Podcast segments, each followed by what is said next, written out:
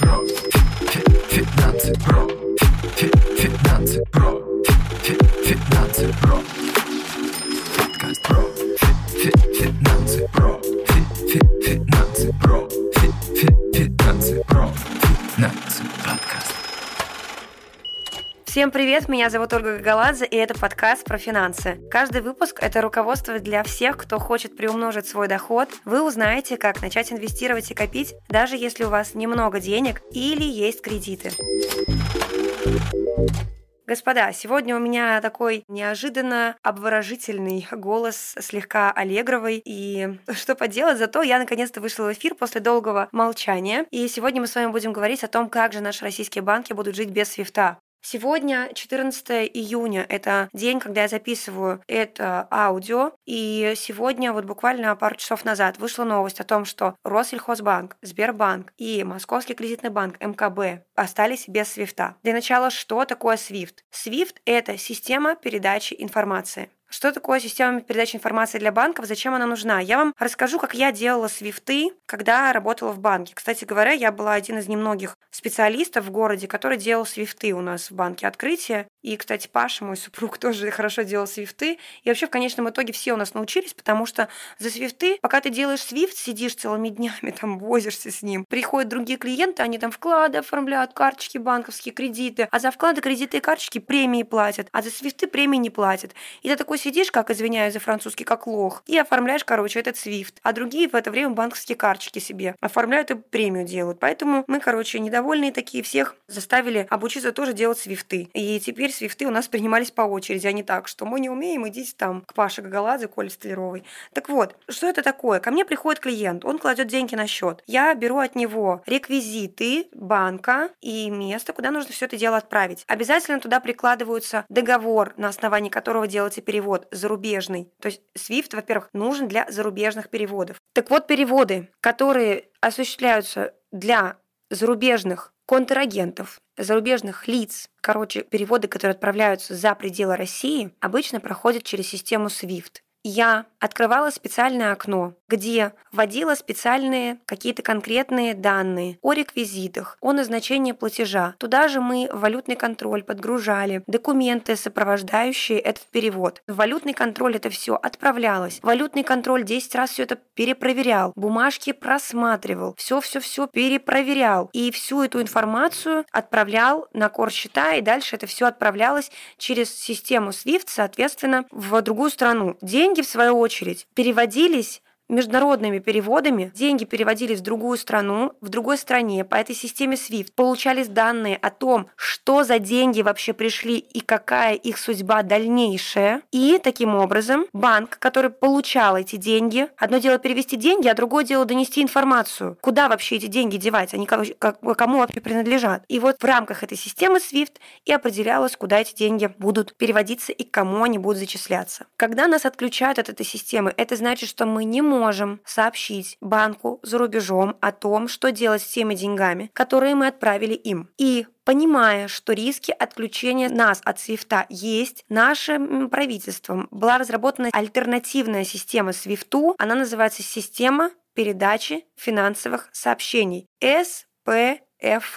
SPFS. К SPFS подключилось сейчас больше 20 банков, может быть, уже ближе к 30 даже подходят. Есть разные страны, в основном это страны СНГ. Армения, Беларусь, Казахстан, Киргизия также. В 2020 году там была Германия и Швейцария. Сейчас в рамках новых пакетов санкций вопрос, насколько они будут использовать эту систему. Кто знает, может будут, потому что Европа, несмотря на санкции, которые накладывались на Иран, замечательным образом, замечательным образом, господа, обмениваются с Ираном платежной информацией посредством своей системы, которую тоже они создали. Просто вдумайтесь, Иран находился под санкциями, и Европа специально для Ирана создала альтернативу Свифту, потому что нужно какие-то расчеты делать. Все-таки Иран один из крупнейших поставщиков тоже энергоносителей. И банки, которые отключены от Свифта, не могут делать международные переводы. Это может сказаться на клиентах, у которых счета в этих банках. Но у нас сейчас есть другие банки, и можно пользоваться свифтами в других банках. Внутри России мы, скорее всего, будем пользоваться своими внутренними системами. Отключение свифта никак не скажется на работе с рублями, но на работе с валютой, и под валютой я подразумеваю не только доллары и евро, но и другую валюту. На работе с даже с рублями, которые переводятся за рубеж, это может сказаться.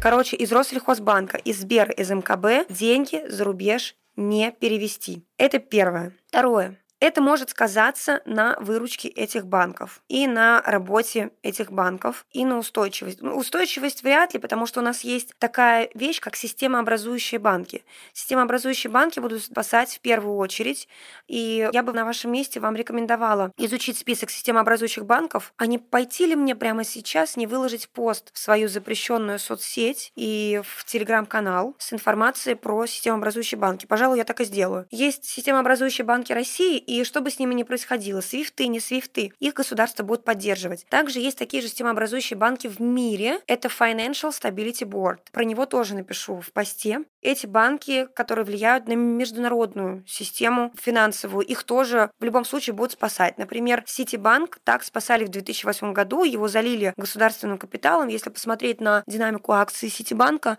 вы увидите, что в 2008 году акции обвалились, и так они и не выросли, потому что его декапитализировало государство, и так он до сих пор, он хоть и частный банк, но спасло его государство. И живут они за счет государственных средств, можно сказать. Ну, не сейчас, а тогда выжили за счет этого. Но мы с вами отошли от темы. То есть с банками ничего страшного не произойдет.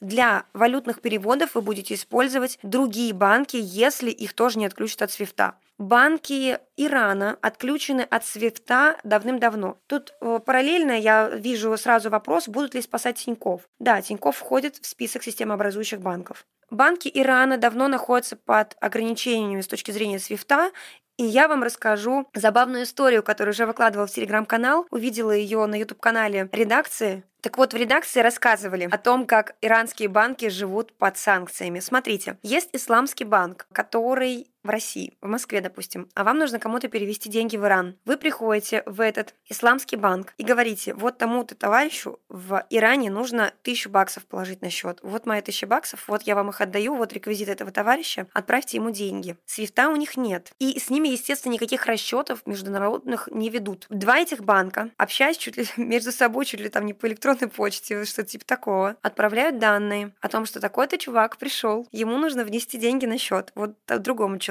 и они зачисляют тому человеку на карточку, баланс пополняется. А сама валюта, вот эти вот тысяча долларов, их кладут чемоданчики и раз в месяц возят в Иран, ну не раз в месяц, там, то есть с определенной периодичностью возят в Иран, и вот таким образом переводится валюта в Иран. И в Иране из-за всех ограничений есть разные валютные курсы для разных целей, есть ограничения на покупку валюты 2000 долларов в одни руки, но там можно находить ходы и выходы различные. Поэтому что я вам могу сказать? Выходы найдем. Без свифта туго, извиняюсь за... Надеюсь, мои слова не будут пророческими. Туго, бедно, но проживем. Надеюсь, что не бедно. Надеюсь, что наши что-то придумают с точки зрения того, что система передачи финансовых сообщений еще далеко не всеми ратифицированы. Самое главное, чтобы нам было комфортно работать с Китаем, переводить Китаю. Потому что, например, если любая страна, то есть тут вопрос не в том, как переводить в Европу, а вся, весь мир обменивается финансовой информацией через SWIFT. И если какой-то банк не подключен к SWIFT, то вы не сможете в этот банк перевести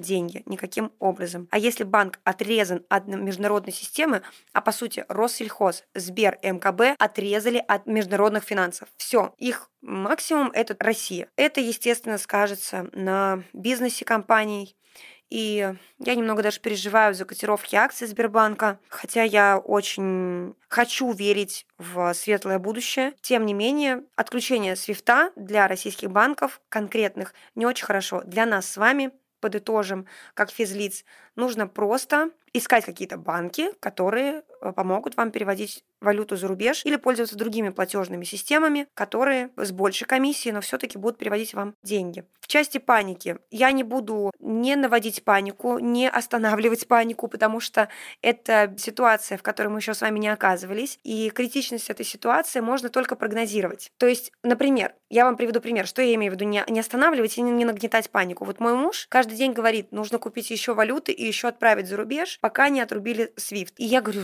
что ты там, не переживай, все в порядке будет. И вопрос, права ли я? Или прав муж в этом случае? В этом случае муж нагнетает панику, а я типа ему наоборот как-то пытаюсь донести, что да ничего не переживай. Кто из нас прав? Отключат ли все банки российские от свифта? Это гадание на кофейной гуще, это попытка предугадать будущее хрустальным шаром. Поэтому каких-то практических советов типа срочно переводите все за рубеж, нагнетание паники, или расслабьтесь, все нормально будет, я вам сейчас дать не могу. И вот тут даже в комментариях параллельно я вижу, пишут, что муж прав, Оля права. То есть у каждого своя правда. А мы с вами еще будем получать информацию о Свифте. Мы с вами еще будем получать информацию постоянно о санкциях. Будем постоянно с вами встречаться в наших подкастах и обсуждать, что же это может значить. А вы можете написать свое мнение в комментариях о том, как вы считаете, кто из нас прав. Права Оли, которая говорит, не переживай, хотя внутри все равно как-то тревожно.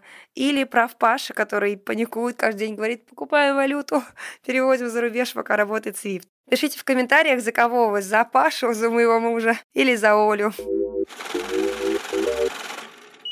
Спасибо, что прослушали этот выпуск. Надеюсь, он был для вас полезным. Подписывайтесь на подкаст на любой удобной для вас площадке. Обязательно не забывайте оставлять отзывы и звездочки в Apple Podcast. А еще спасибо за ваши отметки в сторис. Я все отметки вижу. Вы можете написать мне в директ, какую тему хотели бы услышать в подкасте, и ссылки на мои блоги в описании этого выпуска. Услышимся в следующих выпусках.